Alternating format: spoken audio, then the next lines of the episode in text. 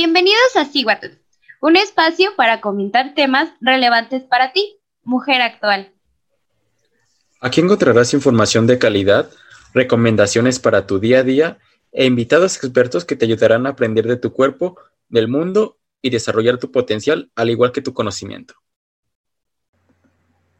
Hola, muy buenas tardes, días, noches o cuando nos esté escuchando o en el horario que, que mejor le acomode escuchar a este, espero ya su, como digo, siempre su podcast favorito, por lo menos su podcast que siempre le lleva un poquito más de información. El día de hoy me complace darle la bienvenida a un gran amigo, Ricardo Domínguez. Bienvenido. Hola, Kira, ¿cómo estás? Buenas noches. Un gustazo poder estar aquí con todos ustedes. También a ti, Itzel. ¿Qué tal? ¿Cómo están? Bien, bien. Aquí, ya sabes, eh, un poquito de con la tecnología que luego es súper buena y luego súper mala, pero pues aquí andamos, ¿no? Y también le doy la bienvenida a Itzel Bala, como cada, cada episodio más. Bienvenida. Hola, hola. Richie, pues todo un, un, gusto tenerte aquí. Muchas gracias por haber aceptado la invitación y por traernos este tema tan importante, tan extenso y que vamos a tratar de hablarlo y de escucharte de la mejor manera, ¿no? Porque al menos yo sí me considero una persona un poco ignorante en toda esa onda de las artes entonces sí fue como, va, vamos a ver qué sale, ¿no? Y pues esto es lo chido, ¿no? Tenía, yo creo que ya tenía un pequeño ratito que no traíamos como algo que a lo mejor desconociéramos ambos un poco. Y te digo, al menos yo sí en el arte sí es como, eh, no, la neta sí les fallo, porque soy como muy mala para esas cosas. Aunque tal vez me guste el dibujo o la pintura o la música, pero pues no es lo mismo que saber la historia y todo eso, ¿no? Así que pues Siempre les hago una pregunta capciosa a nuestros invitados para que primero nos hablen de ellos un poco. Así que dime, ¿quién es Ricardo? ¿Qué, qué haces de ti? ¿Cómo has estado? ¿Qué, qué onda contigo? Pues son muchas preguntas, ¿eh? Y voy a tratar de responder todas eh, de la mejor forma. Eh, yo me llamo Ricardo Domínguez. Este, me gusta que me llamen Richie. De hecho, siempre que me presento digo, yo soy Richie, pero me gusta que me digan Richie, porque realmente me gusta bastante el, Richie. Eh, tengo 22 años de edad, soy estudiante en psicología clínica, actualmente eh, estoy en sexto semestre, ya sé algunas cosillas por ahí, ya estoy entre los grandes, entonces pues como que ya me puedo defender un poquito en el área, ¿no? Em, yo soy una persona apasionada, eh, creo que esa es la primera palabra que me definiría, eh, la pasión.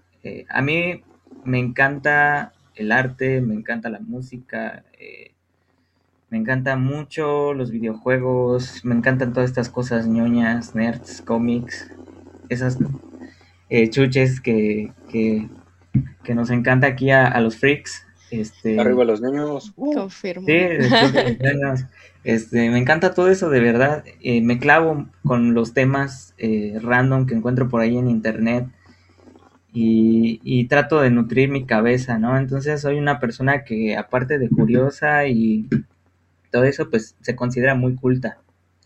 Eh, me gusta mucho aprender, me gusta mucho conocer, me gusta involucrarme en, cosas que tengan que ver sobre todo con las artes. las artes que yo desempeño actualmente es la literatura, puesto que estoy diseñando el guion de un videojuego que se llama Echo, que es una producción celayense, eh, en un estudio que se llama Ursus Studios. Ursus Gaming, Studios, creo es el nombre. Eh, ahorita también pues estoy produciendo mi propia música, entonces también le sé a la música y naturalmente también soy profesor de fotografía en la Universidad de Guanajuato.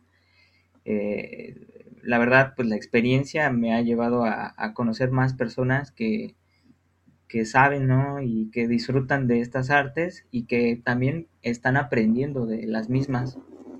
A mí, este, eh, me dio, bueno, pues las ganas, ¿no? De, de, compartirles un poquito esto que yo conozco y el tema a mí me fascinó porque generalmente a las mujeres se les tiene muy rezagadas en el mundo de las artes hay un concepto de la mujer que ha ido mutando a lo largo del tiempo y por eso el título de, este podcast, ¿no? Es, esta esta memoria, este recorrido y este respeto, sobre todo por las mujeres. Y, pues más que nada es, esta arqueología eh, de género eh, que se hace mediante las artes, ¿no? Mm, de lo cual, bueno, ahorita vamos a hablar, nada más pues eh, trato como de atender a las, a las preguntas, ¿no? De, de este inicio. Y estoy muy bien, muchas gracias. Excelente.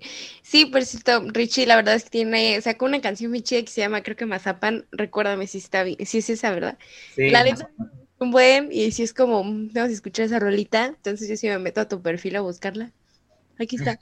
Entonces, ya como saben, eh, al final Richie les dirá eh, sus redes sociales para que vayan y busquen sus rolitas. La, la neta es que esta de Mazapán sabe igual de rico que el mazapán, así que Si les gusta el mazapán, les va a gustar la rolita, se los hace. Muy probablemente, sí. Muy probablemente. Incluyendo a la gente que no nos gusta el sabor a mazapán, nos gustó la rolita, acabo esta aclaración.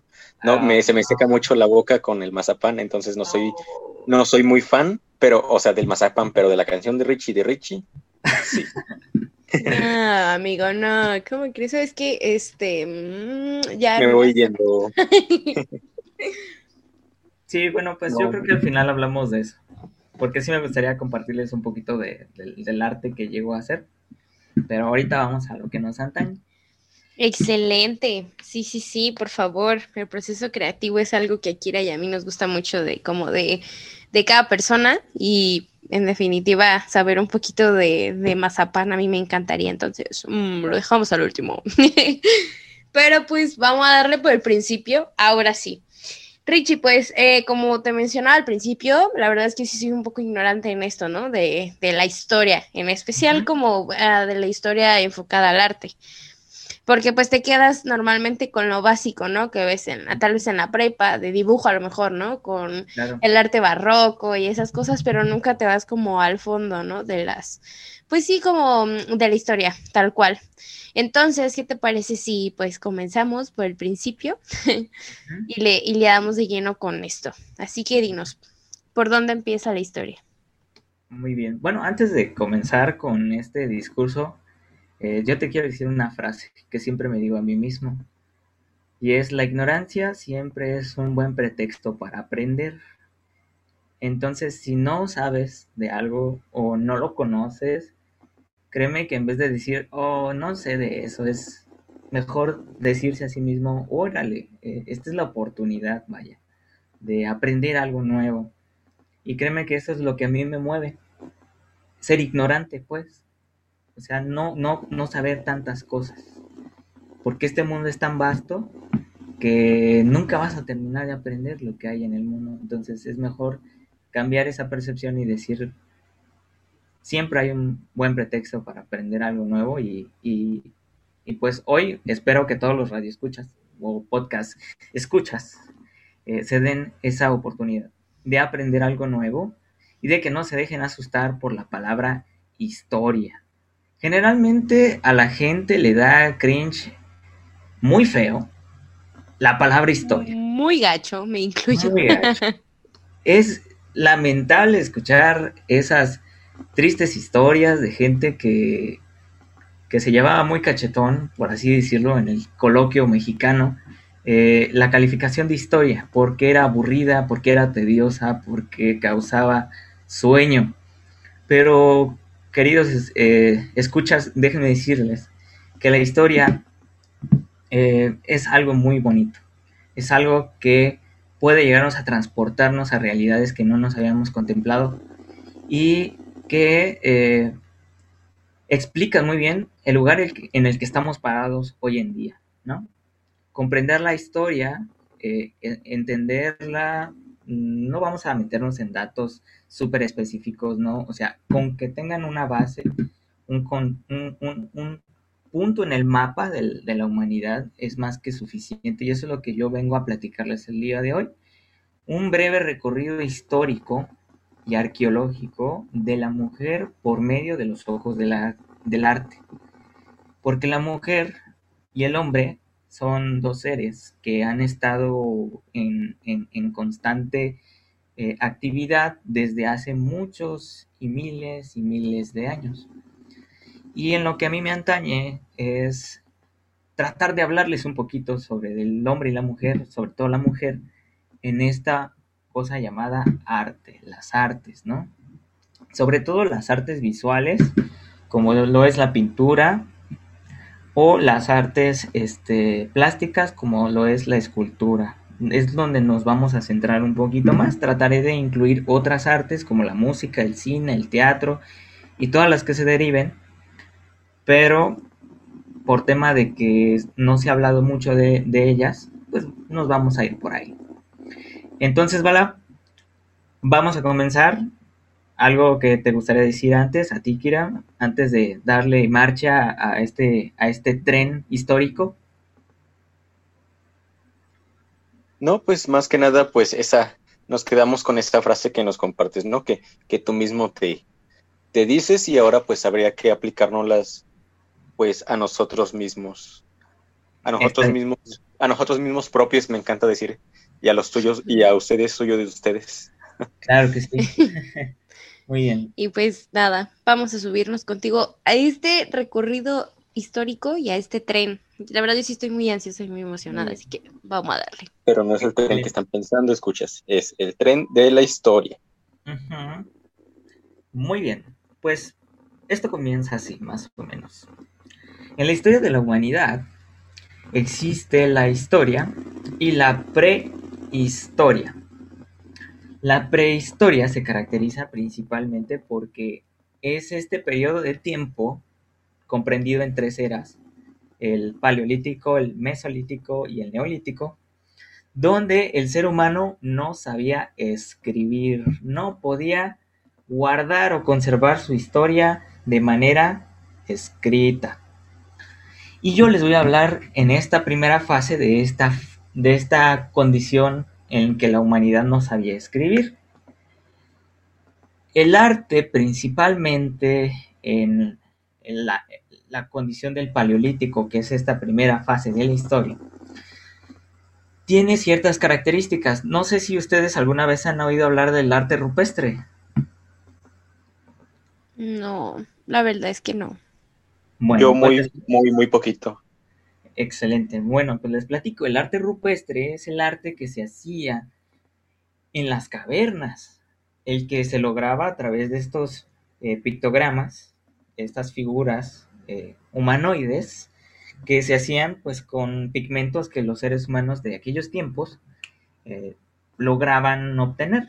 podrían ser pues cierto tipo de minerales, sangre de animales, pigmentos obtenidos de plantas, etc. Eh, eran estas figuras en las que se representaban pues escenarios generalmente de cacería o de recolección en los que bueno pues se hacía como una pequeña fotografía ¿no? de, lo que para ellos era su realidad, su vida.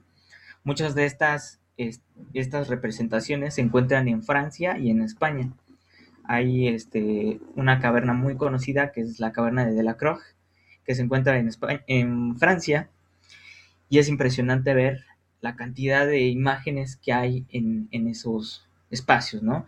Yo creo que aquí todos más o menos entendemos eh, cómo es ese arte muy primitivo, muy figurativo, eh, centrado nada más como en, estructuras eh, humanas muy simples. Em, de, este periodo en particular, se destaca a la mujer eh, como su fenotipo evolutivo.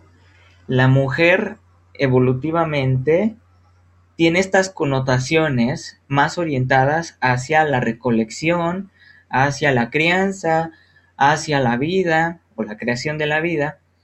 Y eh, pues digamos que la administración de los bienes que los hombres en aquellos entonces pues se dedicaban a cazar, ¿verdad? Esto aclarando desde esta perspectiva histórica. Sabemos hoy en día que estos paradigmas ya se están disolviendo poco a poco, eh, pero esto viene desde las características pues del fenotipo, ¿no? O sea, de, la condición eh, de la mujer en esos entonces. Entonces, bueno, en este periodo histórico también se dan estas figuritas llamadas Venus. Eran figuras de roca eh, talladas son las primeras esculturas que se, conocen. Y pues generalmente eran eh, la representación de una mujer fértil.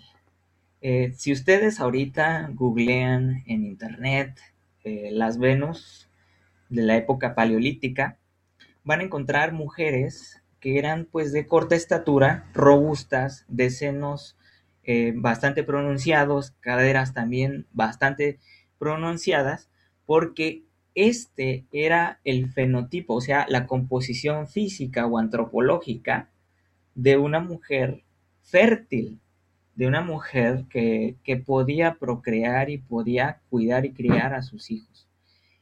Entonces, desde este encuadre mm, histórico, vamos a ponerlo así, nos empezamos a dar cuenta de cómo la percepción de la mujer se fue edificando y se expresó por medio de las artes, eh, eh, que en este caso pues eran eh, la, escultura, ¿no?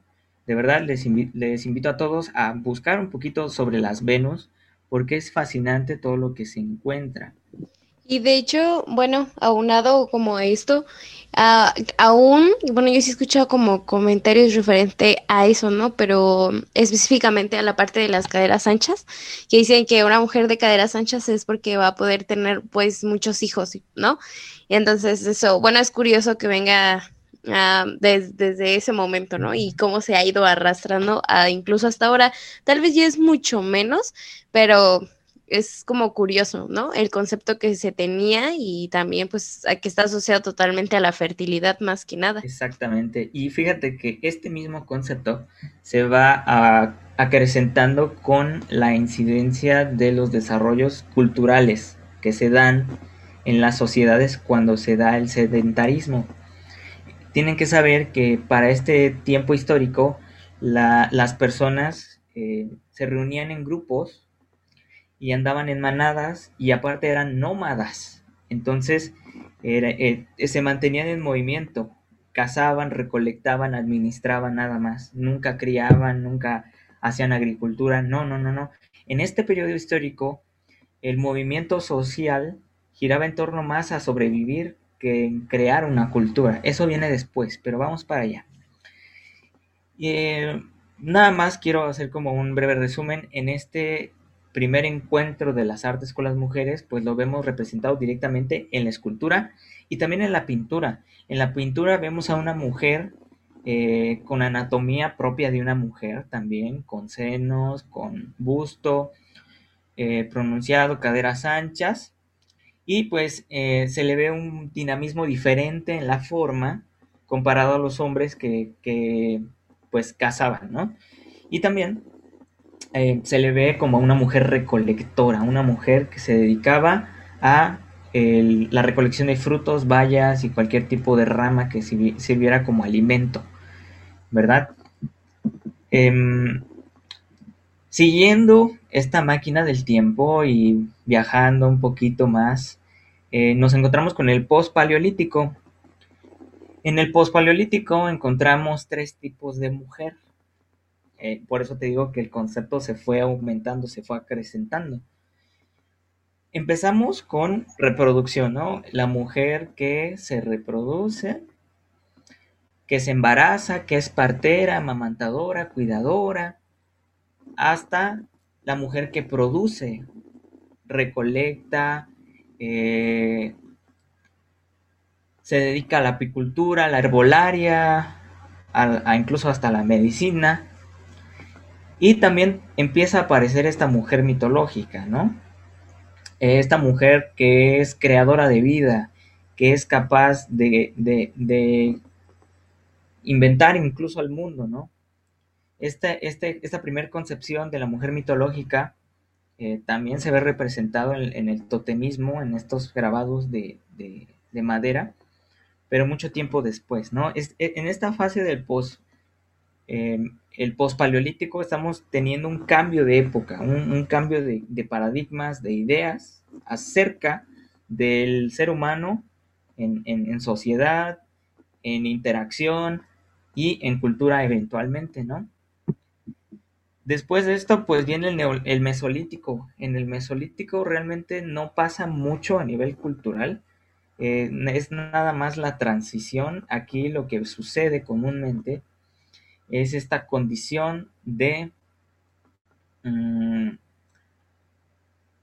de abstracción. Las figuras son abstractas, eh, son grecas, se empiezan a hacer puntitos en serie, se empiezan a hacer figuritas para adornar los objetos que se hacen con alfarería, o sea, con eh, el barro, ¿no? Y después se nos viene la última parte, que es la más importante también, a mi parecer, en, este viaje, y es el arte neolítico.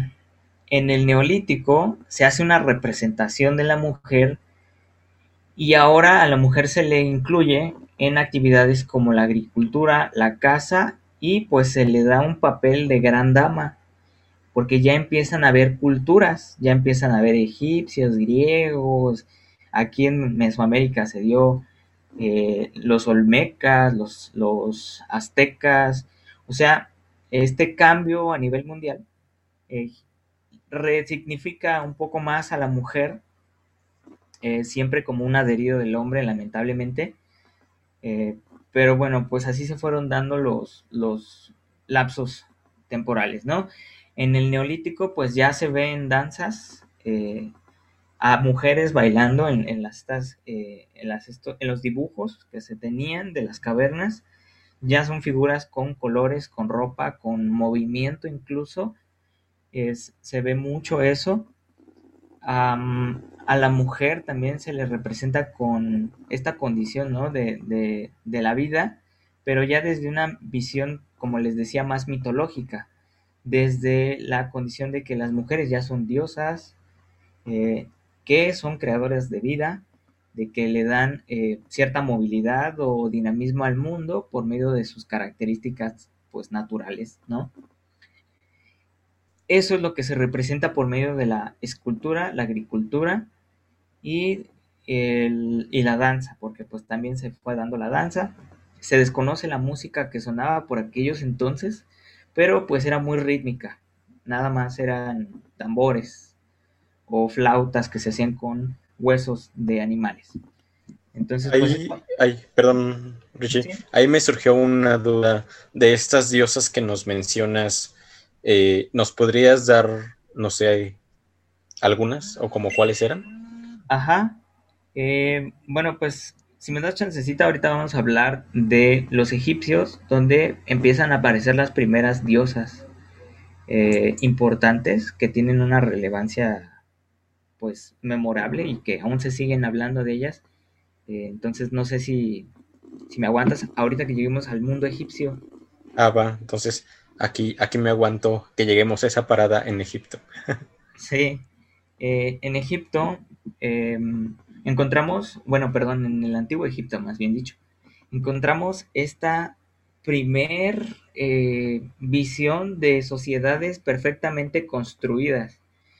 ¿Por qué? Porque como el ser humano ya en el periodo neolítico se empezó a, reunir, empezó a descubrir la ganadería, la agricultura, empezaron a, ejercer otro tipo de administración y de orden político, o sea, de, cómo se llevaba a cabo y cómo se organizaba toda una sociedad, eh, pues llega el antiguo Egipto, que fueron una de las primeras grandes civilizaciones. Y de esta primer gran civilización eh, llega la mujer como un complemento del hombre. Es la mujer un brazo derecho del hombre, pero es un brazo derecho que tiene una importancia muy, muy grande. Es, es una directiva realmente significativa y los egipcios tenían un respeto eh, también muy grande por la mujer, se le daba un, espacio diferente en comparación a otras culturas que se conocen de esos tiempos. A la mujer pues se le representaba a través de los jeroglíficos de una forma eh, pues muy autoritaria, a, un, a un nivel político considerable, esto hablando de las mujeres que se encontraban dentro de las clases altas. En la clase trabajadora, pues la mujer pues era vista más como un sostén de la casa, quien mantenía y organizaba al hogar, ¿no? Y pues a los hombres también se les invitaba consistentemente a cuidar y a proteger a la mujer, porque pues también era un símbolo de, real importancia. Esto porque en la cultura egipcia las diosas tienen connotaciones eh, muy diferentes también a otras culturas. Por ejemplo, la diosa Isis, que es una de las más conocidas, eh, se le asocia mucho con la vida, pero también con los rituales funerarios porque los eh, egipcios tenían una cultura de la muerte muy diferente a la que nosotros conocemos. Eh, realmente la, muerte se vivía como una segunda vida. El más allá era un espacio donde las personas más predigiosas podían eh, vivir de, otra forma más este, agradable y repetir por lo que no hicieron en vida.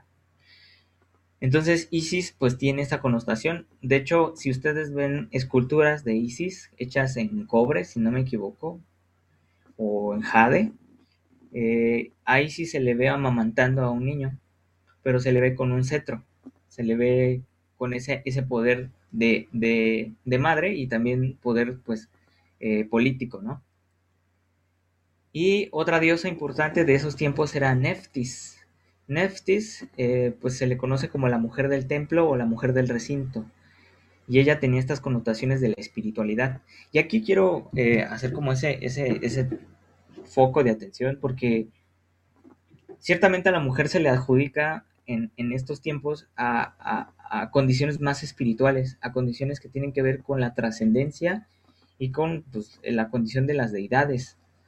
Y en esta cultura en específico a la mujer también se le da esa connotación, ese porte de expresión de la misma espiritualidad. Entonces, eh, es muy interesante ver cómo a la mujer se le, van, se le van sumando estos significados a su propia esencia, ¿no? al arquetipo propio de la mujer, ¿no? Em, otra diosa importante era Hathor, que era la diosa del amor, de la belleza y de la nutrición.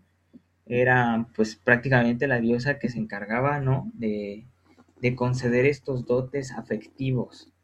Y ese es otro de los grandes paradigmas que venimos pues trayendo desde nuestra historia. Y es por eso que en este, en este descubrimiento les, les dejo tanto hincapié en que comprender la historia nos hace entender por qué pensamos de esta manera.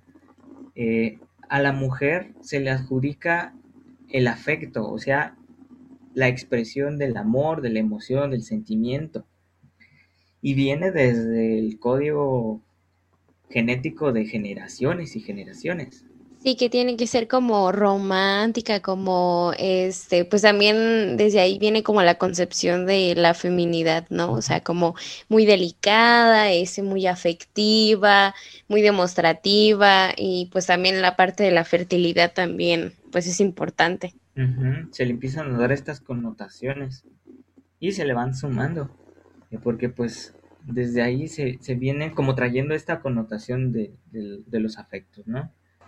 Otra diosa importante es Set, Sekhmet, es la, diosa feroz, cosa que es otro agregado a, la figura femenina que existía dentro de la cosmovisión egipcia, porque a una mujer ya se le empieza a dar esa, esa, esa, ese poder, ¿no? Esa presencia, esa imagen tan fuerte dentro de la cultura. Mm, por ahí yo creo que conocen a, Cleopatra, incluso que fue la última gobernante de Egipto y que pues también guió todo, todo, em, pues toda la política, ¿no? De, de, de, manera muy interesante y hasta llegó a morir también de una forma pues todavía más interesante porque no sé si ustedes saben ese chisme, pero Cleopatra se murió pues se suicidó, vaya. No recuerdo muy bien si hizo que eh, tomara veneno de cobra o directamente permitió que la, cobra la, asesinara, pero pues se suicidó, ¿no? ante la caída del imperio egipcio. Y pues es muy lamentable eso, escucharlo, pero murió de manera épica. Bien radical la, la Cleopatra. Exactamente. Entonces, pues no es sé. que si- ella aplicó la del barco, la de el capitán se hunde con su barco hacia ella. Se fue junto con Egipto. Sí, se fue con Egipto, precisamente. Y pues no sé si resuelve un poquito esa, esa primera pregunta, este, Kira. Sí, claro, pero yo creí que de la diosa que nos ibas a hablar era de la poderosa rey chiquita. Yo pensé que ibas a pedirme la diosa de la cumbia, Margarita. No, que todavía es también más, es otra, ¿eh? Que también es otra, es, es otra diosa. no, todavía es más, todavía es más poderosa la diosa rey chiquita. Y hoy que estamos grabando el 12, quiero mandar felicitar al grupo de Rey Chiquita Posting que cumplimos un año. Así que, muchachos, felicidades. Un saludazo a todos. Los amo. Esperamos su like en este episodio, nada más Sí, por por, eso. favor. Llénanos de likes. Muy bien. Ahora sí, prosigamos, pero sí, sí contestaste mi duda de como cuáles diosas eran. Ajá. eh, También entra Selena, ¿no? Selena Quintanilla. Claro, claro, No, claro. no, La no reina entra, del no, Tex- si no- Tex-Mex. La No. reina del Tech-Mex, por favor. ¿Qué te pasa? ¿Cómo que no? Salte del podcast. Te equivocaste de podcast. eh, No, eh, entre, par- entre paréntesis se sale. Sí, sale. Sale. O sea, por favor, ¿cómo crees? No, no, no, tú muy mal, eh, Kira. Pues mira, yo sí la metería, pero si no te llevo la contraria en este podcast y en esta vida, no seríamos befos. Entonces, tengo que llevarte esa contraria. Tienes razón, tienes razón. Nada, pues Está bien, está está bien. perfecto. Muy bien, muchachos. Y pues, siguiendo todavía este viaje por el mundo de la historia de la humanidad, eh, tenemos pues la cultura griega, eh, que también fue una de las civilizaciones más importantes, sobre todo para Occidente, porque les cuento, eh, gran parte de la cultura que nosotros consumimos es producto de los griegos. Los griegos fueron los que diversificaron y hicieron de uso colectivo, vamos a pensarlo así, el tema del teatro, la poesía, gran parte también de la arquitectura, de la escultura y pues de ciencias o artes intelectuales como la filosofía. Entonces Grecia pues marcó un hito en el marco histórico, ¿no? Eh, hay un antes y un después de Grecia y esto se vio muy eh, representado por medio de su cultura, sus costumbres y su ideología. Como saben, en Grecia hay una vasta mitología y nos tomaría todo, todo un podcast hablar de esos mitos pre- preciosos que hay acerca del origen del mundo. Ese es el fin último de la mitología, explicar fenómenos naturales por medio de narraciones pues fantásticas o místicas. Eh, y pues dentro de ese bagaje tan amplio y esa idea tan compleja del explicar el, el mundo, pues existieron muchos personajes eh, de importancia, de entre ellos están las musas, que eh, pues tienen esta relación directa, ¿no? Con el mundo de las artes. Las musas eran hijas de Zeus y de Nemocine. ¿Eh? ¿Qué tal? ¿Se sabían ese dato?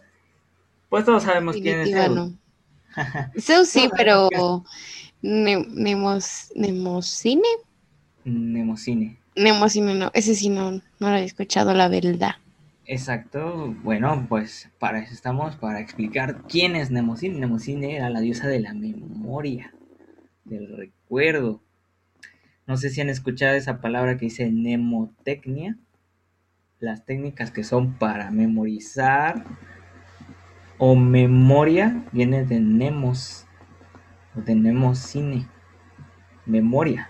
Entonces, eh, Zeus y Nemocine tienen hijas y tienen pues nueve criaturitas llamadas las musas. Las musas tenían un rol muy importante en el Olimpo, porque según se cuenta, las musas inspiraban a los poetas a escribir los poemas, ¿verdad? Platón incluso llegó a hablar de algo llamado eh, la mimesis platónica.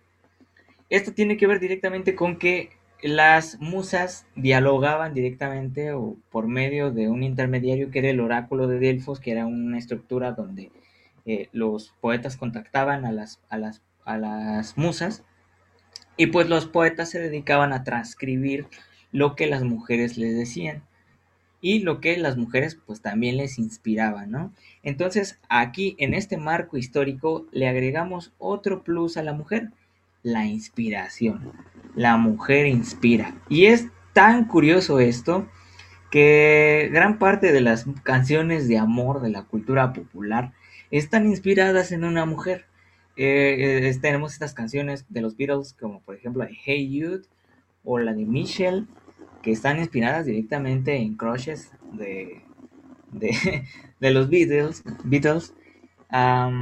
A mí me gusta mucho poner el ejemplo de Zoe, incluso eh, Leon Larregui tiene canciones como Paula, o tiene canciones como, este, se me fue la otra canción, Polly, que también están inspiradas en crushes, crushes fallidos, por cierto.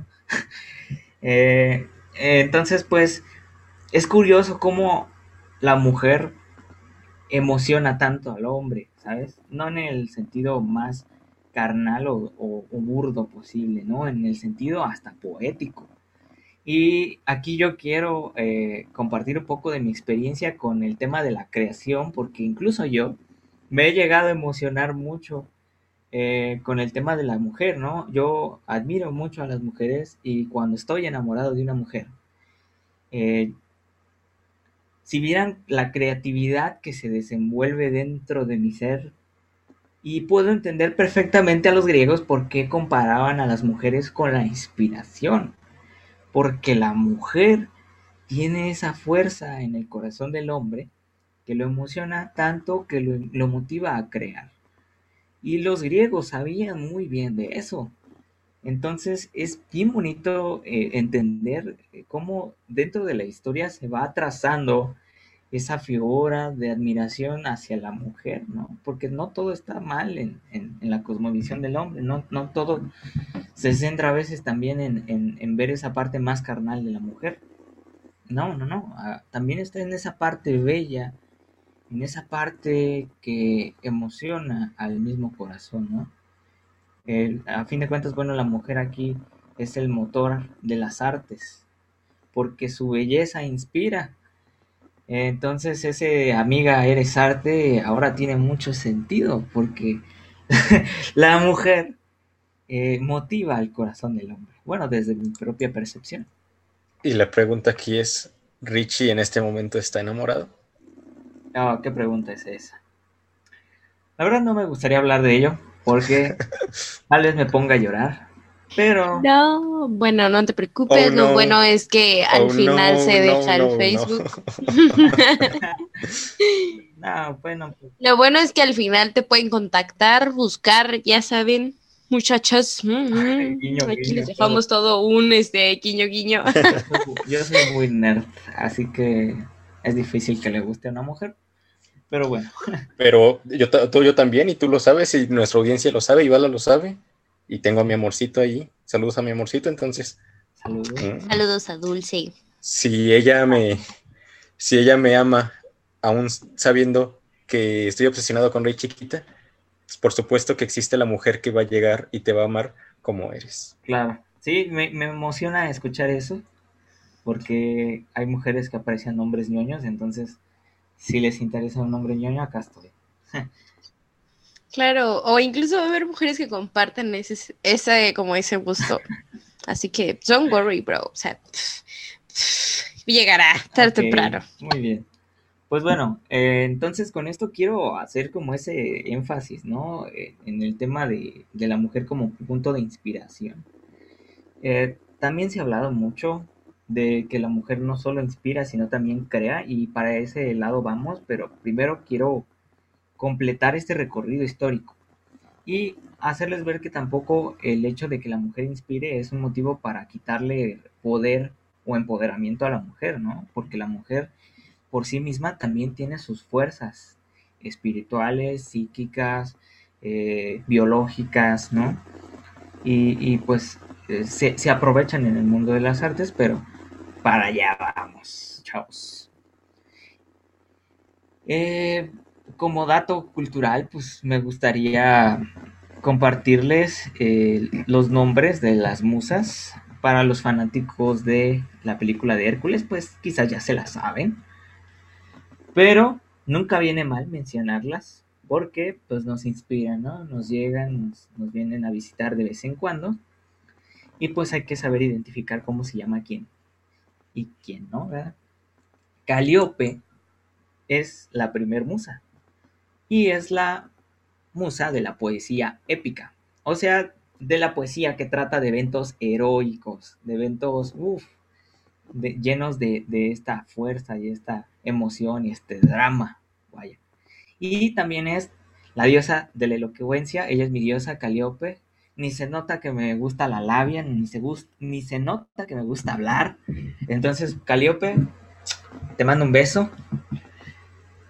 Luego Clio, diosa de la historia. Esa creo que no te gusta tanto, Bala. No soy su fan, no soy su fan, pero me fan, cae bien, ¿verdad? me cae bien. Lo que tú no sabes es que esa musa te acaba de, de seguir en Instagram, entonces pues tienes que interesarte por ella. Tienes que interesarte por ella. Ok, se juega. eh, Clio es precisamente la, la, diosa de la historia y pues eh, de todos los acontecimientos eh, importantes, ¿verdad? Clio ahorita nos está ahí este, mandando sus vibras porque pues estábamos dándole fuerza a la historia. Erato es la diosa de la poesía amorosa, de esta poesía que es meramente emocional, que sale del corazón, llena de dramatismos, llena de pasiones furtivas, llenas de total pasión. Euterpe es una musa que se asocia con la música, eh, la música que todos eh, entendemos eh, es ese, ese, es su fuerte, ¿no? De Euterpe, ¿no? Que también es una musa que adoro mucho.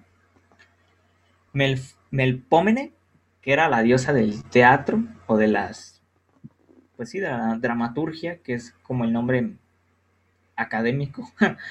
era la diosa que tenía que ver con esta cuestión de pues, la expresión de las comedias y de las tragedias. Ella se enfocaba un poquito más a la tragedia, porque hay otra diosa que se llamaba Talía, no la que canta, ¿eh? no la confunda. Jeje. No la que sientes, escuchas. No, no, no, no la de cuenta, ¿eh? Tiki, tiki, tiki. No, no, no, esa la, no, la de. ¿cómo, ¿Cómo estás en TikTok? El de. ¿Me oyes, me escuchas? Me oyes, me escuchas, me, ¿Me sientes. sientes? no, no, esa Talía. No. Ni la Talía que canta con. con ¿Cómo pasamos de, de ese, ese cuéntame las, las pecas de tu espalda a, a cantar con Maluma? No, estoy, no, no critico, me gusta esa canción, pero. O, o a cantar con Nati y Natasha. A la de. Pero no me acuerdo, Me acuerdo, no, no paso. Eso no pasa. Sí, sí. No, esa. Rolón. Están chidas esas Yo no, rolas. sabía, yo no sabía que había hecho un cover con, con ese músico. Sí, es. Ay, ay, ¿cómo se llama esa canción? Ah, No me acuerdo, pero sí está ah, chida. ¿eh? Ay, no me acuerdo cómo se llama, pero sí, sí está chida. Eh, De hecho, yo, yo me la topé en un TikTok y dije, ¿a poco canta? O sea, yo tampoco conocía esa canción y, y los escuché y, lo- y la busqué en Spotify y dije, ah, está chida esa canción. A la playlist. No, pues ni, ni enterado. Bueno, pues ta- esta Talía, la, la que es musa, eh, ella eh, era la del teatro de comedia. Y ahora podemos entender mucho por qué Talía es como es, ¿verdad?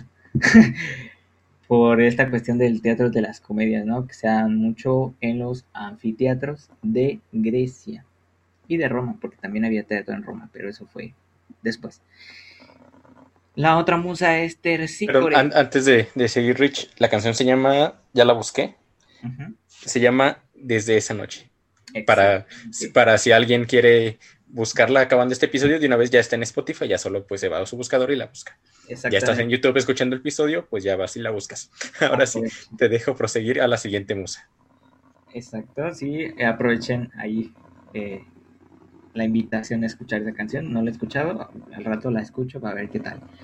Tercícore es pues la poesía ligera y la danza, ¿no? El baile, el movimiento. Esta, esta diosa pues se centró, ¿no? En ese punto. Y la última es Urania, que es la diosa pues de la astronomía y la astrología, porque pues también eh, los, los griegos tenían un conocimiento muy vasto de los fenómenos astronómicos y también de los fenómenos astrológicos que tenían que ver con las deidades, ¿no? Y estas eh, constelaciones que empezaron a identificar y a clasificar, ¿no? Y que le atribuían también como dotes para anticipar el futuro y esas cosas. Tienen que saber que la cultura griega tenía esta característica de que creían que podían anticipar muchas cosas y de que las cosas eran deterministas. O sea que alguien determinaba qué iba a pasar contigo y te quitaras o te pusieras, te iba a llevar el destino. Eh, por ahí existe un mito, el mito de eh, Edipo Rey. Bueno, es una obra de un dramaturgo llamado Sófocles. Edipo Rey es esta historia de un sujeto que descubre que lo van a matar porque el, oráculo de Delfos le dice o le, cuenta, ¿no? Entonces, este, quien va a matar a esta persona, eh, su hijo, entonces, su hijo lo manda por allá, lo, lo abandona, y mucho tiempo después el hijo llega, lo desconoce y lo mata. Entonces, eh, dentro de la cosmovisión del, del, griego de aquellos tiempos era de que tu destino ya está escrito, ya se está contando y no puedes hacer nada para evitarlo. Es un dato muy curioso de los griegos, eh, porque pues sí, les digo, su cultura era de tratar de, de, de, saber ¿no? qué iba a pasar en el futuro. Y Edipo Rey pues es una de esas obras que, que es muy conocida y que Sigmund Freud lo utiliza para, para sus teorías por ahí también.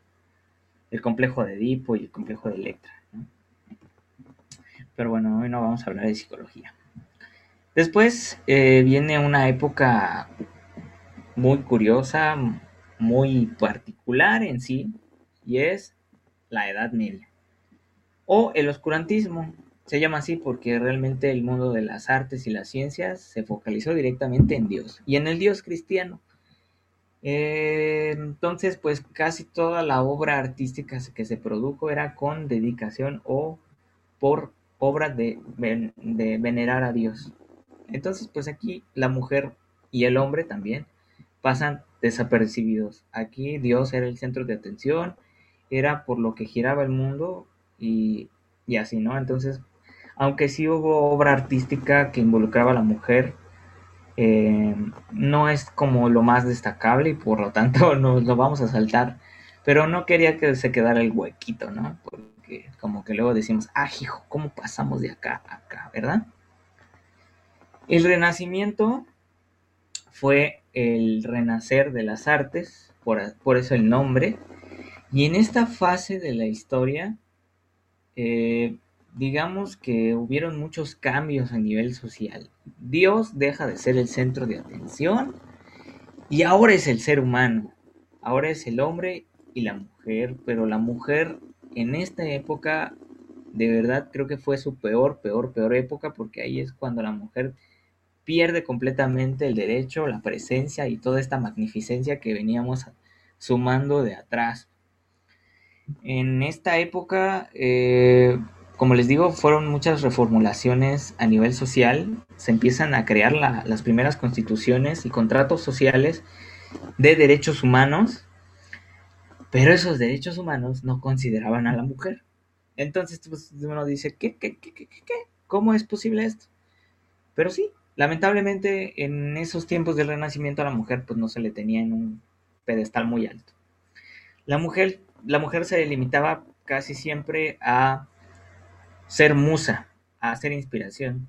Por ahí vemos grandes obras como las de Leonardo da Vinci y la Mona Lisa, una mujer con una sonrisa enigmática y es una de las obras pues más conocidas y que muchos ahorita traerán, ahorita traerán a su mente.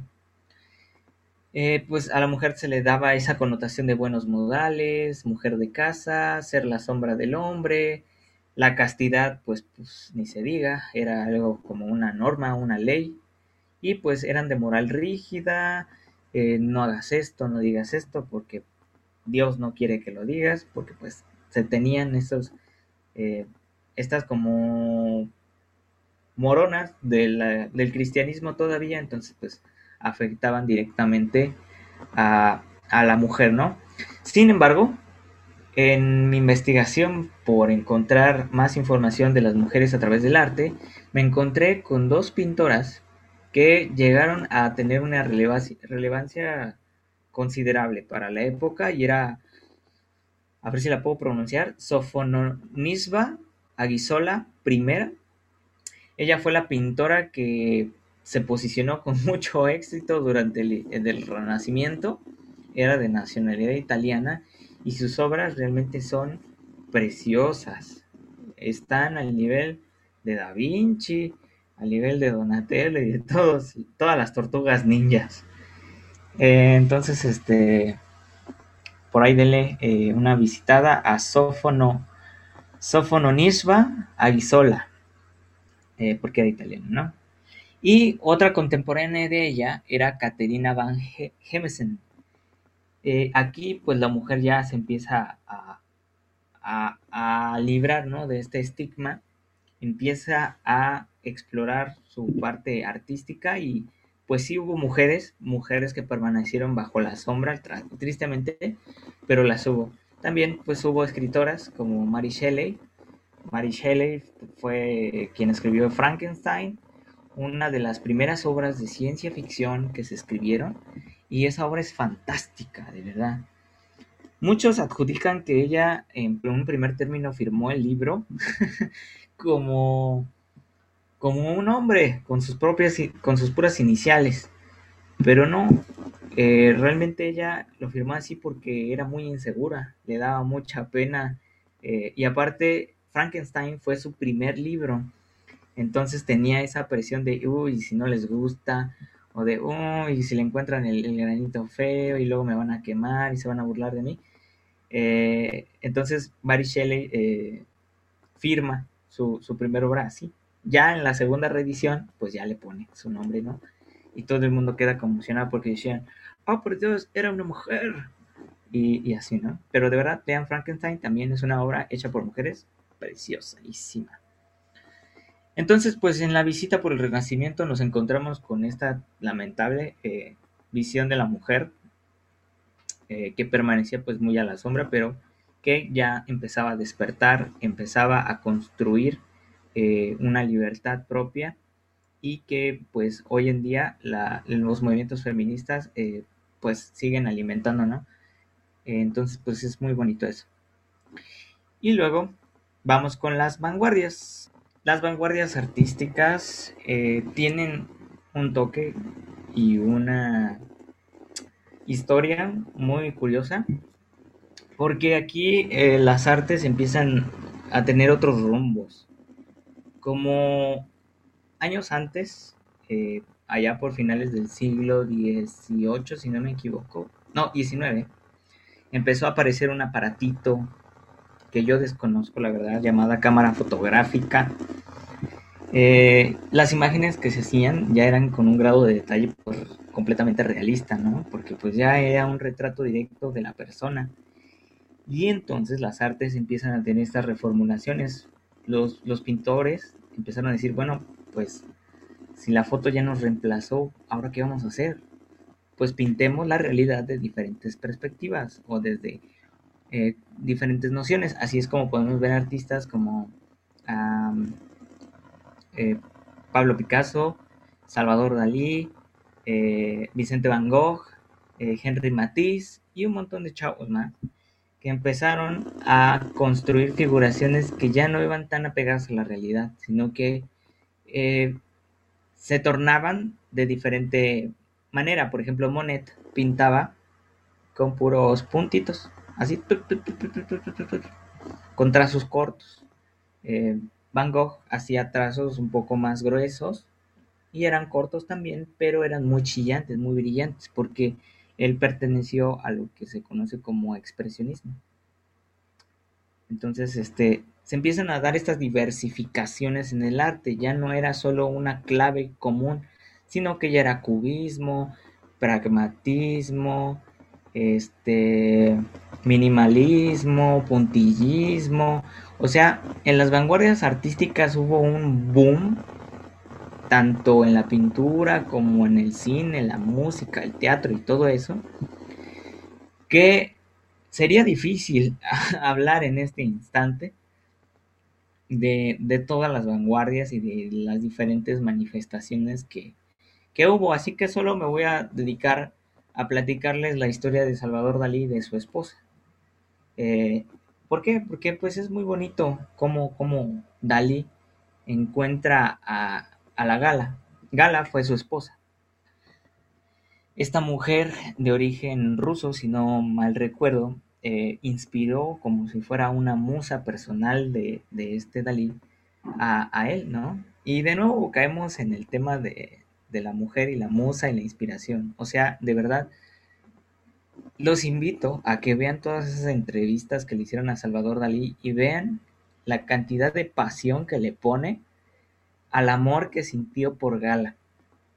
Fue tanta su, su devoción por ella que le incluyó en su firma. Fíjense. Salvador Dalí incluyó a su mujer en su firma. Entonces vean la cantidad de amor que tenía y admiración que tenía Dalí por su esposa. Y muchas de sus obras, por destacar las más importantes, eh, como Galatea de las Esferas, que es una mujer, un rostro de, de gala, pero hecho con puras esferas, así, que salen desde el centro, muy interesante, por cierto, también. Podemos ver una obra completamente inspirada en su mujer. También tiene foto, eh, otra eh, pintura que se llama La Madonna de Port Ligat, perdón mi francés, no sé hablarlo. Eh, esa, esa pintura también está muy interesante porque ella representa a la deidad de la pintura. y es una pintura de ella sosteniendo a un niño y por dentro pues este eh, hay un hueco muy interesante, eh, muy surrealista que, les recomiendo ver. Me gusta mucho cómo Dalí le da esa importancia tan, tan importante a, su mujer, ¿no? A su musa, a la mujer que la inspiró. Y aparte, eh, en este rol de las artes, mm, pues Gala eh, cobija, por así decirlo, a, Dalí, porque Dalí era una personalidad sumamente distraída, desorganizado, excéntrico, egocéntrico también, era, era una locura. Literalmente, él, fingía estar loco porque era parte de su personalidad fingir que estaba loco. Eh, entonces Gala era como esa, esa razón, esa cordura, esa, ese orden y volvemos con estas partes bien, bien clásicas donde la mujer se encargaba de organizar, de administrar, de llevar a cabo y, y es como una virtud que tienen ellas naturalmente, ¿no? Entonces en la vida de Dalí ella era como la brújula, el mapa, era ese norte que lo orientaba y por eso Dalí le tenía un afecto tan grande a Gala, precisamente por, por lo mucho que le daba tanto en inspiración como en calidad de vida y de verdad los invito a, ver esas entrevistas que le hicieron a él y cómo él también se dirige a su esposa porque era impresionante.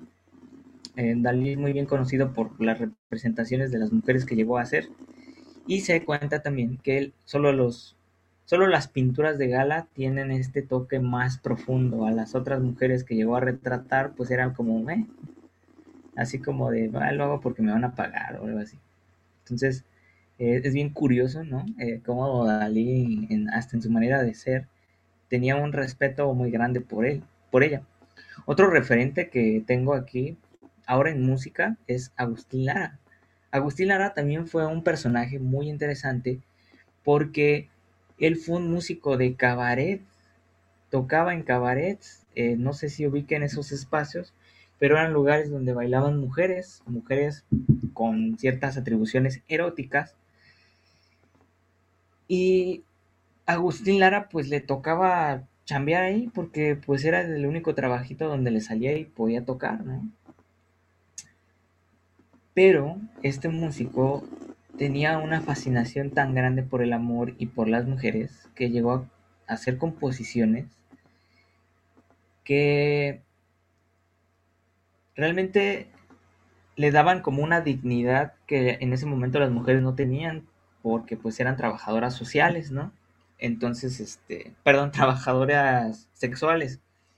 Entonces, este, pues el concepto de mujer por aquellos entonces que estamos hablando los 40, 50, 40, 45 por ahí, eh, pues no era el mejor, ¿verdad? Pero Agustín Lara, en su fascinación por la figura femenina, porque era una fascinación, escuchen sus canciones, sobre todo la de mujer y la de Vende caro tu amor, aventurera, dale el precio del dolor a su pasado. Entonces, mediante sus estructuras poéticas y de su música, le da un significado a la mujer muy bello a pesar de sus labores, independientemente de lo que haga. O la canción de mujer, comparando a la mujer como un compás que le da ritmo al corazón, ¿no? ¿No? Eh, me gusta esa frase que dice, llevas, llevas en el ritmo de tu ser todo el compás de una canción. Eh, porque sí, o sea, las mujeres tienen esta, esta, esta este motor de la, de la emoción y de la música, es el compás, es el, es el tempo que, energiza y que le da figura a la música. Eh, entonces, me encanta mucho cómo Agustín Lara, mediante su, forma de ser, eh, le da esos dotes a la mujer, ¿no? Como una fuente de inspiración. Pero eso no es todo. En las vanguardias también la mujer empieza a estallar como una creadora y era el punto que quería llegar. La mujer en este periodo histórico ya crea de una manera muchísimo más explícita el arte o lo que se entiende por arte. Y en esta, en esta nueva aliada del arte moderno, que es más orientada a nuestros tiempos, se da esta revolución ¿no? Eh, se empiezan a ver en, los 60 por ahí eh, estos, estas revoluciones de, del feminismo. Y em, de aquí me gustaría destacar algunas mujeres que a mi parecer son admirables. Hay muchas más mujeres en el mundo de las artes, créame, y súper conocidas. Muy, muy, muy conocidas. Eh, pero pues me gustaría mencionar, mencionar, mencionar a Sonia de la Nuina de la UNAI. Ella fue una diseñadora y pintora francesa que representó al arte abstracto, que también eh, volvía como a estas condiciones de representar figuras, eh, sentimientos, emociones por medio de colores, patrones y cosas de ese tipo, ¿no? Eran una, un tipo de comunicación diferente a la que se venía acostumbrando. Ella pues tuvo un rol importantísimo en el, en el ciclo de las artes porque pues fue pionera del género de arte abstracto, de estas condiciones de, tratar de representar cosas por medio de formas y colores en vez de cosas concretas, ¿verdad? Otra mujer que llegó de Inglaterra, si no me equivoco, fue Joy Laville. Joy Laville eh, se vino a San Miguel de Allende a estudiar artes. Ella vivió mucho tiempo en Inglaterra y dejó toda su vida de allá, se vino con sus hijos para acá y aquí conoció a un personaje que nadie conoce llamado eh, Jorge Iberwengoitia, también guanajuatense, escritor súper importante para, para, estos charcos. Eh, Joy Laville, pues también tiene un estilo de arte curioso, muy, muy eh, femenino, que la verdad también recomiendo que aquí los escuchas se animen a ver, porque hace representaciones de la mujer en entornos muy naturales, pero a través de sus formas y sus figuras muy características. Ella tiene una concepción de la mujer que a mi parecer es súper impresionante, es, es, una conexión bellísima con, esa parte femenina que tienen las mujeres, ¿no? Es, esa, esos eh, fenotipos, ¿no? esas memorias o esas eh, características muy propias de las mujeres, ¿no? generalmente representa mujeres solas, en espacios muy amplios, mujeres en tonalidades azules, en espacios, como les digo, eh, que, indican o que comunican bastante soledad. Eh, y, todo eso en conjunto pues da una sensación muy agradable y también pues ella fue artista plástica, entonces también tiene esculturas, también tenía este, estos trabajos en alfarería, eh, esos en jarrones, pinturas muy muy preciosas. Y, es bonito pensarlo porque pues nosotros que somos de Guanajuato pues a veces no conocemos a artistas de, esa magnitud, pero yo la David, que pues lastimosamente falleció hace muy poco, en 2018, eh, pues se nos fue, ¿no? Eh, otra persona también importante en el mundo de las artes y de, la literatura, pues fue Amparo Dávila. Amparo Dávila también falleció el año pasado, si no me equivoco, este, y también fue un exponente de, de, esta, de estas vanguardias en el tema de la literatura. Amparo, pues, eh, logró posicionarse dentro de un mundo muy peleado en la literatura, pero aún así se dio todo esto, ella agarró un estilo y una presencia que hoy en día se le sigue atribuyendo y se le sigue premiando. Otra persona de la literatura que sí es así es un poco más olvidada es Ana María Matute, Ana María Matute en su literatura da estos, estas sensaciones de maternalidad, estos valores maternales que tienen las mujeres y que a mí me parecen fascinantes también. Y lo representa por medio de niños, niños que sufren, niños que padecen las consecuencias de la guerra civil española. Entonces, pues también es una perspectiva muy enternecedora. Hay un cuento que me encanta que se llama La Rama y y es el cuento de una niña que se encariña con un juguete que es una rama de, de madera, ¿no? Entonces en la historia tú te vas empatizando con ese personaje y por medio de estos valores que las mujeres eh, nos enseñan a los demás, ¿no? Entonces está muy, muy, muy padre esa, esa escritoria. Y por último, eh, quiero mencionar a Graciela Iturbide, fotógrafa mexicana muy buena, eh, aún sigue activa y hace unas cosas, pero sí tremendas. Ella eh, fue, creo que intentó aprender cine, aprendió cine, pero le gustó más el campo de la fotografía. Hizo trabajos impresionantes, trabajos que también representan a, esta condición de la mujer y de su vida Em, no recuerdo a dónde viajó, no quiero mentirles con el dato, pero hizo un trabajo de fotografía antropológica, o sea, fue a visitar una civilización de mujeres indígenas, creo que fue en Chiapas, si no me equivoco, y se vinculó tanto con ellas al grado de, eh, crear una empatía en la comunidad y logró representarlas en su estado pues más natural, ¿no? en su estado de, vida normal, ¿no?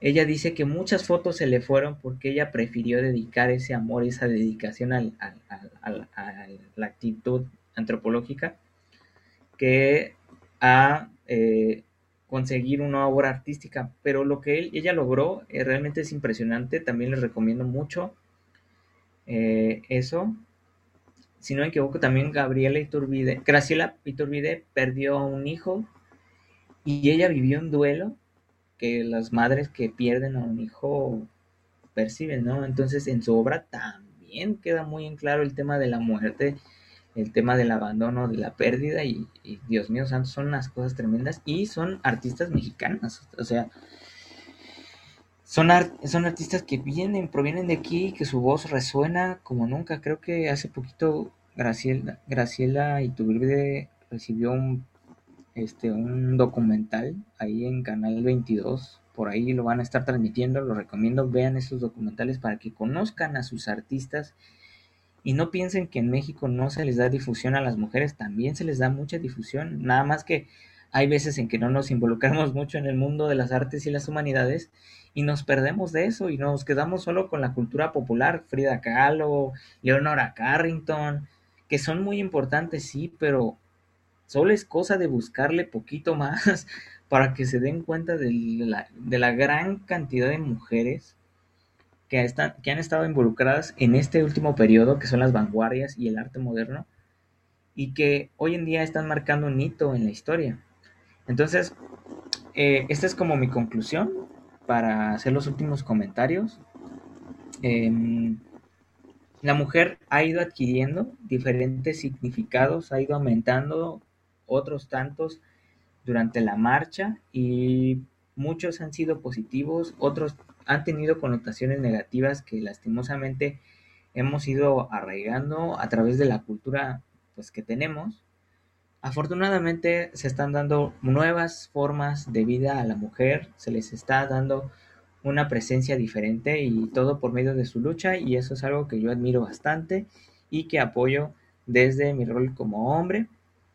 Entonces, este, es muy agradable que, esté pasando esto y que, que te esté sucediendo también por medio de las artes. Entonces, es impresionante todo lo que eh, la mujer genera, tanto como inspiración como creación. Entonces, ese es eh, mi cierre. Agradezco mucho la invitación y el que me hayan permitido hablar de este tema que a mí en lo personal me apasiona mucho, que son las artes, la historia y las mujeres, porque pues también me inspiran mucho. Entonces, este, pues gracias, de verdad, muchas gracias. Pues gracias, Richie. Y me acabo de meter mientras hablabas de Graciela Iturbide a ver sus fotos ahí. me di un clavado súper rapidísimo a sus fotografías. Y la verdad es que sí están súper padres. No, nunca había escuchado hablar de ella no nada y ahorita que las estaba viendo dije, no manches, o sea, tiene unas fotografías que en definitiva están muy padres y fotografías que te transmiten, ¿no? Que te hacen sentir toda la empatía del mundo y te hacen sentir totalmente empático con lo que estás viendo. Entonces, este, yo creo que al final también eso es uno de los tantos objetivos del arte, ¿no? Sentirlo como propio. Y es, es hay, hay imágenes de ella que sí, sí dices, wow, o sea, mis, respetos, en definitiva, tiene imágenes muy, muy padres. Por supuesto, sí, porque pues es nuestro, nuestro México y ella es mexicana completamente, ha transmitido el arte que ha aprendido y, y, de verdad pues este es muy muy hermoso este que todo esto se dé no entonces pues no sé ahí si en las historias de, la publicación del podcast puedes subir fotos de ella para que la comunidad conozca más de su trabajo, estaría padrísimo para que la demás gente pues se involucre ¿no? en el mundo de las artes mexicanas y, que crean que hay algo. Creo que Kira iba a decir algo, perdón por interrumpir, Kira. Ya no digo nada. no te preocupes, Rich. No, que ya se estaban quedando sin mí un momento. Me, no sé si, no, no por eso, sino no sé si les ha pasado que toman agua y se les va, sienten que se les va como por otro lado y se empiezan a ahogar.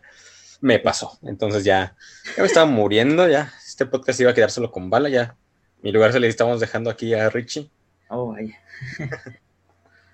Pero no, eh, lo que yo iba a comentar es que pues es una, una muy gran conclusión la, la que diste, o sea, das justamente en el, en el clavo de cómo pues desde nuestras raíces mexicanas, desde estas intérpretes del arte que tenemos, eh, que representan México, vemos precisamente toda esta evolución que nos fuiste contando a lo largo del episodio, de cómo la mujer pasó de ser estas mus a ser precisamente la creadora de contenido, la creadora de, esta, de este arte, que nos lleva, como bien lo dijo Bala, a, empatizar, a sentir esas fotos, o sea, sientes, eh, ya no solo ves las fotos y dices, ah, eh, por ejemplo, bueno, uno, uno que no sabe así de fotografía, pues no puede decir, ah, mira qué buen ángulo, qué ni eso, pero puede decir, eh, entiendes el, contexto de la foto, de la imagen, y, en este caso, como bien lo comentaba, o sea, ves, eh, no sé si ese caso si es una niña, o sea, el, la emoción, el sentimiento que está sintiendo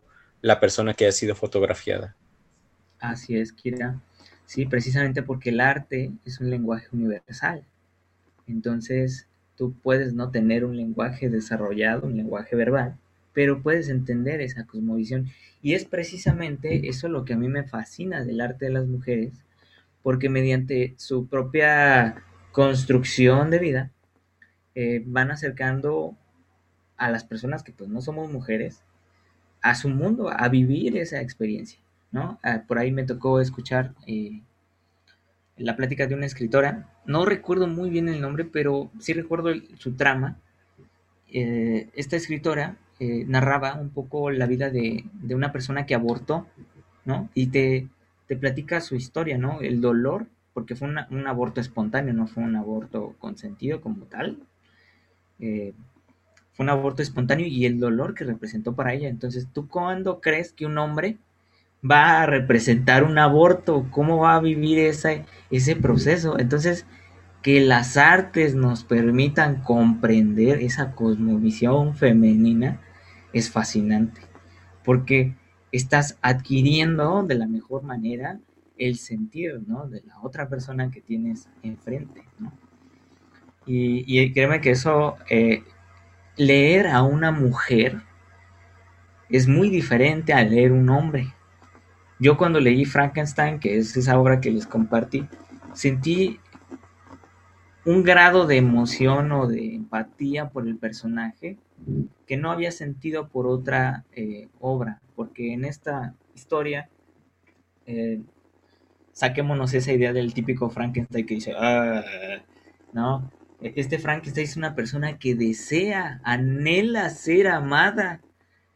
Entonces, desde la perspectiva de una mujer, el afecto queda súper vasto. O sea, realmente sientes lástima por Frankenstein porque es una es un ser, no es una persona, pero es un ser que quiere ser amado y que no puede serlo porque es muy feo, es, es una abominación. O sea, esas, esas imágenes que tú ves en, en, las caricaturas o en las películas de Frankenstein, neta que no, no le dan a la descripción verdadera del personaje porque Frankenstein es muy feo.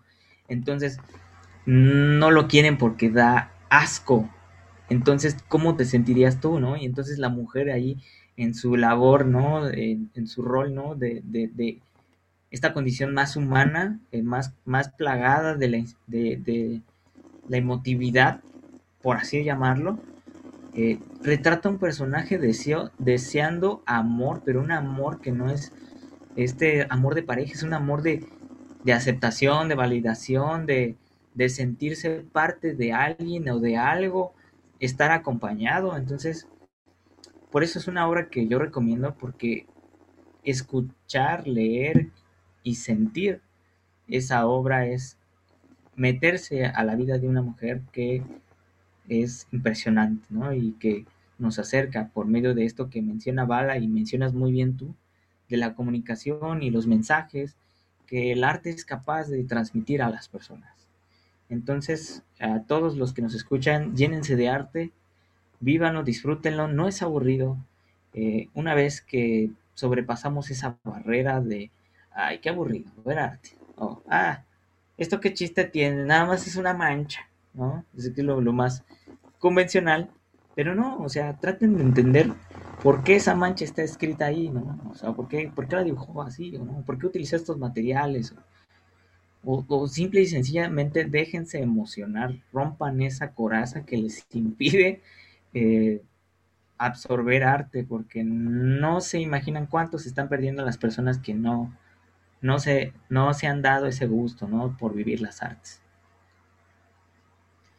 Sí, claro. Y este, bueno, al menos que sea una prueba proyectiva o así, pues tú sí, este, no analices tanto la mancha, ¿no, es cierto? Pero con todo esto, y pues ya no hablábamos de las creaciones y esto, y pues por ahí tenemos pendiente que me cuentes un poco de mazapán, entonces yo creo que sería ah, grandioso que pudiéramos, este, que fuera una de nuestras conclusiones del día de hoy, que nos contaras un poco acerca de, de para empezar, la nueva rolita claro que sí. Así que pues échale. Ah, muchas gracias por el espacio. Fíjense que eh, pues yo recientemente me involucré en la creación de música. Yo compongo pues desde que estoy chavito. Pero hasta ahorita pues le di de una manera un poco más profesional, más dedicada. Eh, escribí una canción que se llama Mazapán. Esta canción eh, es bien curiosa cómo se armó el proceso creativo de toda la, obra, ¿verdad? En primer término, pues a mí me encantan los mazapanes. Eh, son mi dulce favorito. Aunque le cueste a Kira, ya vi qué caras me puso. No, es, que, es, que, si de por sí le estoy diciendo que me estoy ahogando, me imaginé el sabor del mazapán y se me volvió a secar la boca. Es como que de. Mm, ahogarse de nuevo. Ajá, oh, voy a ahogar de nuevo. Voy a empezar a, la, a, la, Lolita Yela. Eh, eh, perdone usted, ya se fue. ya se fue. Eh, entonces, pues me gustan mucho los mazapanes y yo dije, pues algún día escribiré una canción de mazapanes, ¿no? también, pues yo tengo un amigo que se llama Axel Jiménez, su nombre artístico es Joe Estrada. Él este, también compone su música eh, y yo le ayudo a, a, lo que puedo en, temas artísticos. Nos ayudamos mutuamente, él me ayuda a grabar, yo le ayudo a, hacer otras cosas. De hecho, grabamos un video musical que mañana se va a estrenar. Se llama Me haces pensar, por favor véanlo, denle mucho amor, porque también nos quedó bien. Y pues mi amigo escribió una canción para una amiga que tenía ansiedad eh, y que pues ya le estaba significando un problema considerable esta ansiedad, ya había ideación suicida. Entonces a mí me inspiró mucho su canción y yo dije, bueno, ¿y si escribo una persona para una... Pues escribo una persona, si una canción para una persona con ansiedad, yo también. Entonces utilicé el concepto del mazapán de una persona que es frágil, que, que se rompe, vaya, ante cualquier situación pero que aún así sigue siendo dulce y esperanzadora y tiene muchas cosas bonitas. Entonces, por eso se llama mazapán, ¿no? Se llama eh, de esa manera porque eh, trato como de darle aliento a esa persona que, tiene ansiedad. La canción no va dedicada a, a, una persona en específico. Me he basado en personas que han llegado a mi vida y que he visto que han sufrido.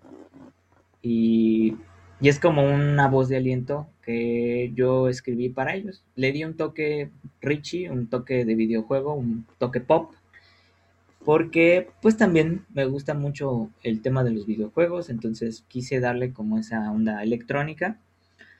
Va a salir una versión acústica también, que es un poco más este hogareña, más, más hipster, más, más acá. Y pues esa canción les, les les, les, compartí ahí, ¿no? Eh, ustedes, de hecho, me ayudaron compartiéndola en su página. Eh, y pues ahí pueden escucharla en la página de, de, Facebook que tienen ustedes. Actualmente pues no se encuentran disponibles ni en Spotify ni en YouTube, pero en no mucho tiempo van a estar ya en YouTube Music. Entonces pues ahí esperamos no tardarnos mucho. Mm, el proyecto pues se sigue escribiendo, aún faltan canciones, hay otra canción que se llama No llores más, que también es para una persona que pues ha llorado bastante, que se siente mal. Y también tengo otra canción que se llama Perdonar, que fue una canción que yo escribí después de que aprendí a perdonar. Entonces, este, también está muy bonita, espero que también les guste. Ahí pueden seguirme como Richie Ende en Facebook. Eh, ahí estoy, pueden escuchar ahí mi música. Y también eh, me pueden encontrar en Instagram como Richie Korok. Es la, cuenta que hice para mi proyecto musical. Eh, aún no hay nada ahí todavía, pero esperemos muy pronto subir algunos covers y fotos. No estoy muy activo allá porque como les digo es una cuenta que voy a dedicar exclusivamente para la música. Pero pues esperemos muy pronto este quede lista.